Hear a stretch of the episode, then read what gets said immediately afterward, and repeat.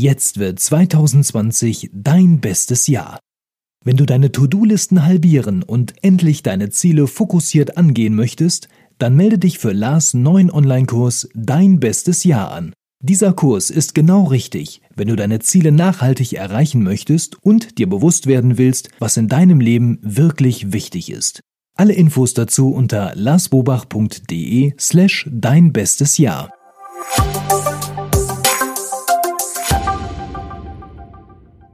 Hallo und herzlich willkommen zu Frag Lars. Wir geben Orientierung im digitalen Dschungel, sodass wieder mehr Zeit für die wirklich wichtigen Dinge im Leben bleibt. Mein Name ist Wolfgang Schüttler und ich stehe auch heute wieder hier zusammen mit dem lieben Lars. Hallo Lars. Hallo Wolfgang.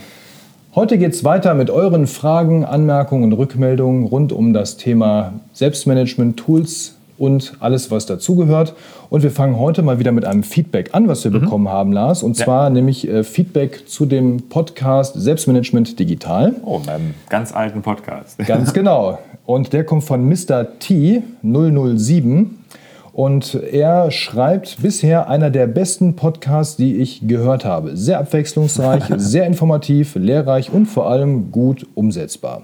Ich konnte viele Dinge bereits in die Praxis umsetzen, so dass ich wieder mehr Zeit für die wirklich wichtigen Dinge im Leben habe. Daumen okay. hoch, weiter so.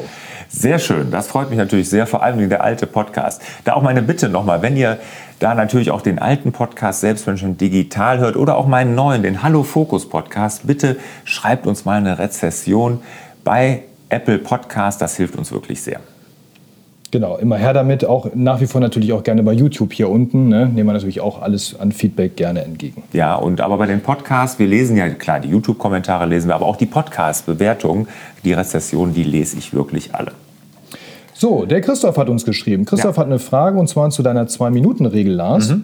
Er sagt, ähm, er ist dabei, diese Zwei-Minuten-Regel für sich einzuführen, weil er neigt selbst extrem dazu, viele kleine und zum Teil unwichtige bis mittelwichtige Sachen auf später zu verschieben ja. und legt sich dafür sogar Post-its an. Und das möchte er gerne jetzt eben mit der Zwei-Minuten-Regel abschaffen. Jedoch ja. hat er eine Frage, denn wenn zum Beispiel er eine WhatsApp-Nachricht bekommt oder eine E-Mail so zwischendurch, dann sagst mhm. du ja, man soll die eben gleich schnell antworten, wenn es in die mhm. Zwei-Minuten-Regel reinpasst, um sie aus dem Kopf zu haben. Ja. Das leuchtet ihm soweit auch ein. Allerdings denkt er jetzt gerade bei WhatsApp daran, wenn er jetzt schnell antwortet, dann läuft er vielleicht auch Gefahr, direkt wieder eine Rückfrage zu bekommen. Und dann ist Absolut. das so ein Dauerping-Pong und dann ist das nichts mehr mit zwei Minuten. Und deswegen sagt er sich dann lieber, nee, ich mache das dann später, wenn ich dann einen freien Kopf und auch vor allem Zeit dafür habe.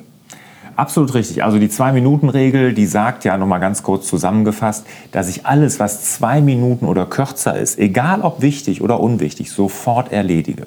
Ja, also erst gar nicht Gedanken darüber machen, mache ich es, mache ich es nicht, mache ich es später, wie du jetzt, sondern einfach machen, egal ob wichtig oder unwichtig. Und die ist auch wirklich ein ganz wesentlicher Bestandteil vom Selbstmanagement. Und bei dir ist das Problem nicht die Zwei-Minuten-Regel, sondern dass du die ganze Zeit anscheinend deine E-Mails und deine WhatsApp-Nachrichten anguckst, sondern nimm dir da Zeitfenster, wo du es tust.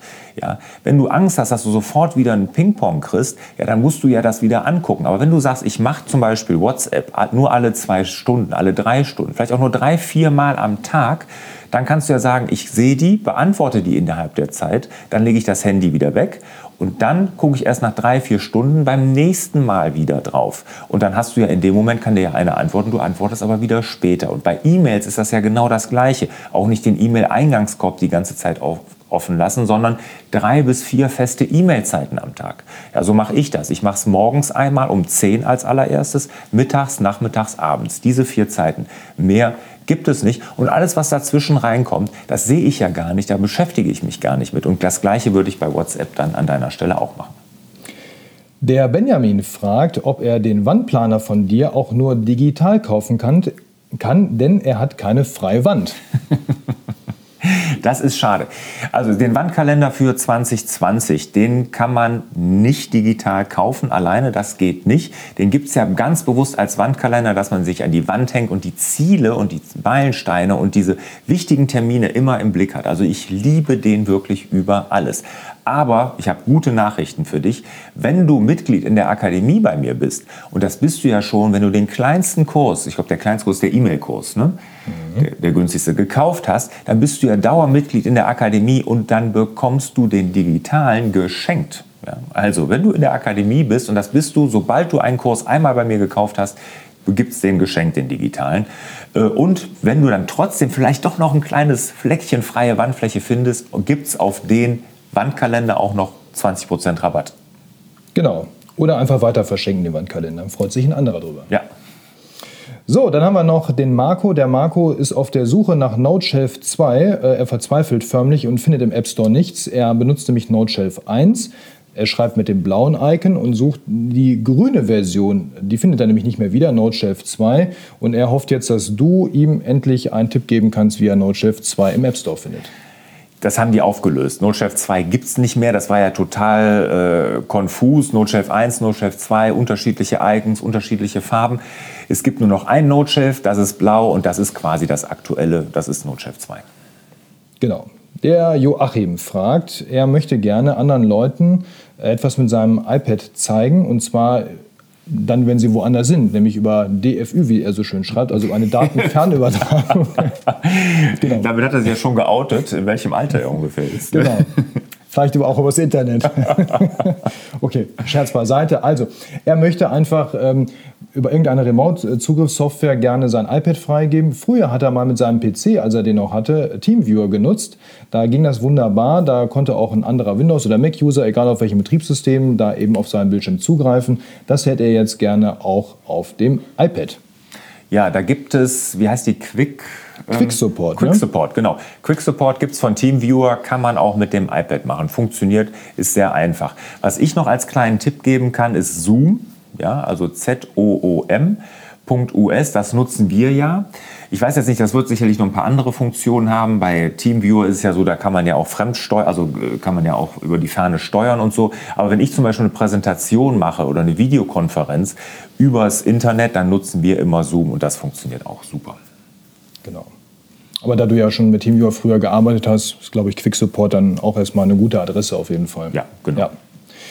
So, dann haben wir als nächstes den Dominik. Der Dominik ähm, ist oder wird jetzt seit Anfang dieses Jahres 2020 äh, in eine neue Führungsposition oder überhaupt das erste Mal in eine Führungsposition gehen mit vier mhm. Mitarbeitern in einem wissenschaftlichen Umfeld.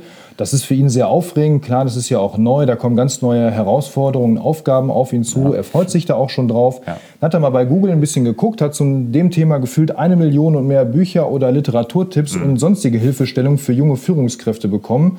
Also sprich, er sieht den Wald vor lauter Bäumen nicht mehr und er fragt dich jetzt natürlich als gestandener Unternehmer und Führungskraft gleichzeitig, ob du vielleicht einen guten Tipp für ihn hast, entweder zu einem Buch oder wenn du an deine Anfänge mal zurückdenkst, lieber Lars, was würdest du denn anders machen aus heutiger Sicht? Alles. Alles. Ich war, bin das erste Mal Geschäftsführer geworden, da war ich unter 30, da war ich Ende 20, da bin ich Geschäftsführer geworden in der Softwarefirma. Ähm, das war schon sehr herausfordernd und ich würde alles anders machen. Also einen Buchtipp habe ich jetzt ad hoc nicht, da gibt es wirklich sehr, sehr viel und ähm, mittlerweile ähm, brauche ich das so in dem Form nicht mehr. Ich beschäftige mich da mit anderen Themen, was Bücher angeht. Da kann ich dir leider keinen geben. Aber ich glaube, das Wichtigste, was ich sagen würde, was ich anders machen würde, rückblickend, ist, auf der einen Seite würde ich nicht immer versuchen, der schlauste Mensch im Raum zu sein, also immer alles wissen zu müssen, totale Kontrolle und für alles und jedes immer zur Verfügung stehen, dass ich meine, ich müsste jetzt dadurch, dass ich Führungskraft bin, plötzlich alles wissen und besser sein als meine Mitarbeiter. Also da den Mitarbeitern den Raum geben, auch durchaus besser zu sein als ich. Das ist ganz, ganz wichtig. Da habe ich mir am Anfang sehr, sehr schwer getan da die Freiheiten zu schaffen. Dann würde ich diese rückdelegieren. Das würde ich auch nicht mehr zulassen, weil nämlich das ist ja eine Sache, ne, das mit dem Klammeraffen. Ne, man gibt etwas weiter, bekommt eine Rückfrage und dann macht man es dann doch wieder selber. Also delegieren würde ich früher lernen und ich würde mit Zielen führen. Ich würde meine Mitarbeiter nur noch mit Zielen führen. Also das sind so die drei wichtigsten Dinge. Und das Wichtigste ist wirklich sich selbst zurücknehmen, authentisch bleiben und nicht immer versuchen, alles zu wissen. Das muss man als Führungskraft gar nicht, ne? sondern man kann den anderen den Raum geben, da auch in Bereichen oder vielleicht auch in ganz vielen Bereichen besser zu sein als man selbst. Ja, ist glaube ich auch eine Gefahr, wenn man so vom Mitarbeiter zum Chef wird und dann noch im eigenen Kreis mhm. bleibt, dann ist ja. das glaube ich eine ganz hohe Gefahr, dass man immer noch dieser Experte bleiben möchte oder genau. es auch irgendwie ist dann und mhm. dann sich davon zu lösen, glaube ich, ist nochmal in so einem Umfeld doppelt ja. schwer. Ja, glaube ich auch. Mhm. Ja. Okay, dann haben wir als nächstes den Thomas ähm, und der fragt, welche Office-Produkte er nutzen soll. Er sagt nämlich, er hat ein iPad Air 2019 und ist super zufrieden damit. Er braucht auch kein Pro, das reicht ihm das kleine. So, jetzt, ähm, seit er deine Videos sieht, will er immer mehr papierlos arbeiten im privaten Bereich. Wo er aber noch nicht so richtig weiterkommt, ist, welche Office-Version oder welche Office-Apps oder welche Office-Suite er nutzen soll. Ich habe noch einen Windows 10-Rechner zu Hause, den ich auch für aufwendigere Photoshop-Dinge verwende. Im letzten Jahr hat er, er Office 365 genutzt und war insbesondere von der Cloud und deren Zusammenspiel mit Windows und iOS begeistert. Aber da gibt es ja auch noch die G Suite mit Google Docs und so weiter und die hauseigenen Programme von Apple. Ja, Lars, was würdest du ihm jetzt raten, dem Thomas? Das hängt ja total von deinen persönlichen Präferenzen ab. Also ich weiß, es, es, gibt nichts Gutes, nichts Schlechtes. Also das eine ist nicht gut, das ist besser als das andere. Das glaube ich gar nicht. Also erstmal grundsätzlich die Office-Produkte von Apple sind wirklich für einen Privatgebrauch. Die kann man im geschäftlichen Umfeld nicht nutzen, weil sie nicht DSGVO-konform sind. Das muss einem erstmal klar sein. Dann ist es natürlich so, wenn dir Office von Microsoft gefallen hat und du sagst, du bist begeistert davon, dann nutz es bitte weiter. Ja? Weil die G Suite ist schon speziell. Also da muss man sich schon mit anfreunden, weil es ja so minimalistisch ist und auch vom Funktionsumfang etwas deutlich runtergedampft ist und da tun sich viele, viele schwer. Deshalb wenn ich das jetzt so höre, würde ich dir raten, bei Office zu bleiben. Aber du kannst ja alles auch mal testen. Guck dir die G Suite mal an, vergleich mal die Tabellenkalkulation von der G Suite Numbers mit, nee, die heißt nicht Numbers, die heißt Sheets, mit ähm, der Tabellenkalkulation Excel im Office-Paket. Und dann wirst du mal ganz schnell feststellen, was dir da mehr zusagt. Genau. Ja, das waren die Fragen für heute, Lars. Ich glaube, wir Super. weisen nochmal auf unseren Fokustag hin, Ende Januar, am 22. Mhm. genau, in Leverkusen. Ne? Ja, genau, der Fokustag am 22. in Leverkusen, der möchte ich euch nochmal zu einladen. Ne? Da geht es einmal einen Tag durch die ganze Beobachtmethodik. Ne? Auch die Zwei-Minuten-Regel wird da sicherlich ein Thema sein, aber auch perfekter Kalender, E-Mail-Inbox Zero und, und, und. Das werden wir da alles auf jeden Fall ansprechen. Genau, Tickets dafür gibt es unter larsbobach.de slash Fokustag und wenn ihr Fragen weiterhin hier für Fraglas habt, dann schickt sie per E-Mail an fraglas.larsbobach.de oder hier bei YouTube in den Kommentaren mit dem Hashtag FragLars. Ja, das war's für heute. Bleibt noch was übrig? Nee, ja, ne? doch. Ich wünsche ja. dir, lieber ah. Wolfgang, und euch natürlich wieder mehr Zeit für die wirklich wichtigen Dinge im Leben. Ciao. Tschüss.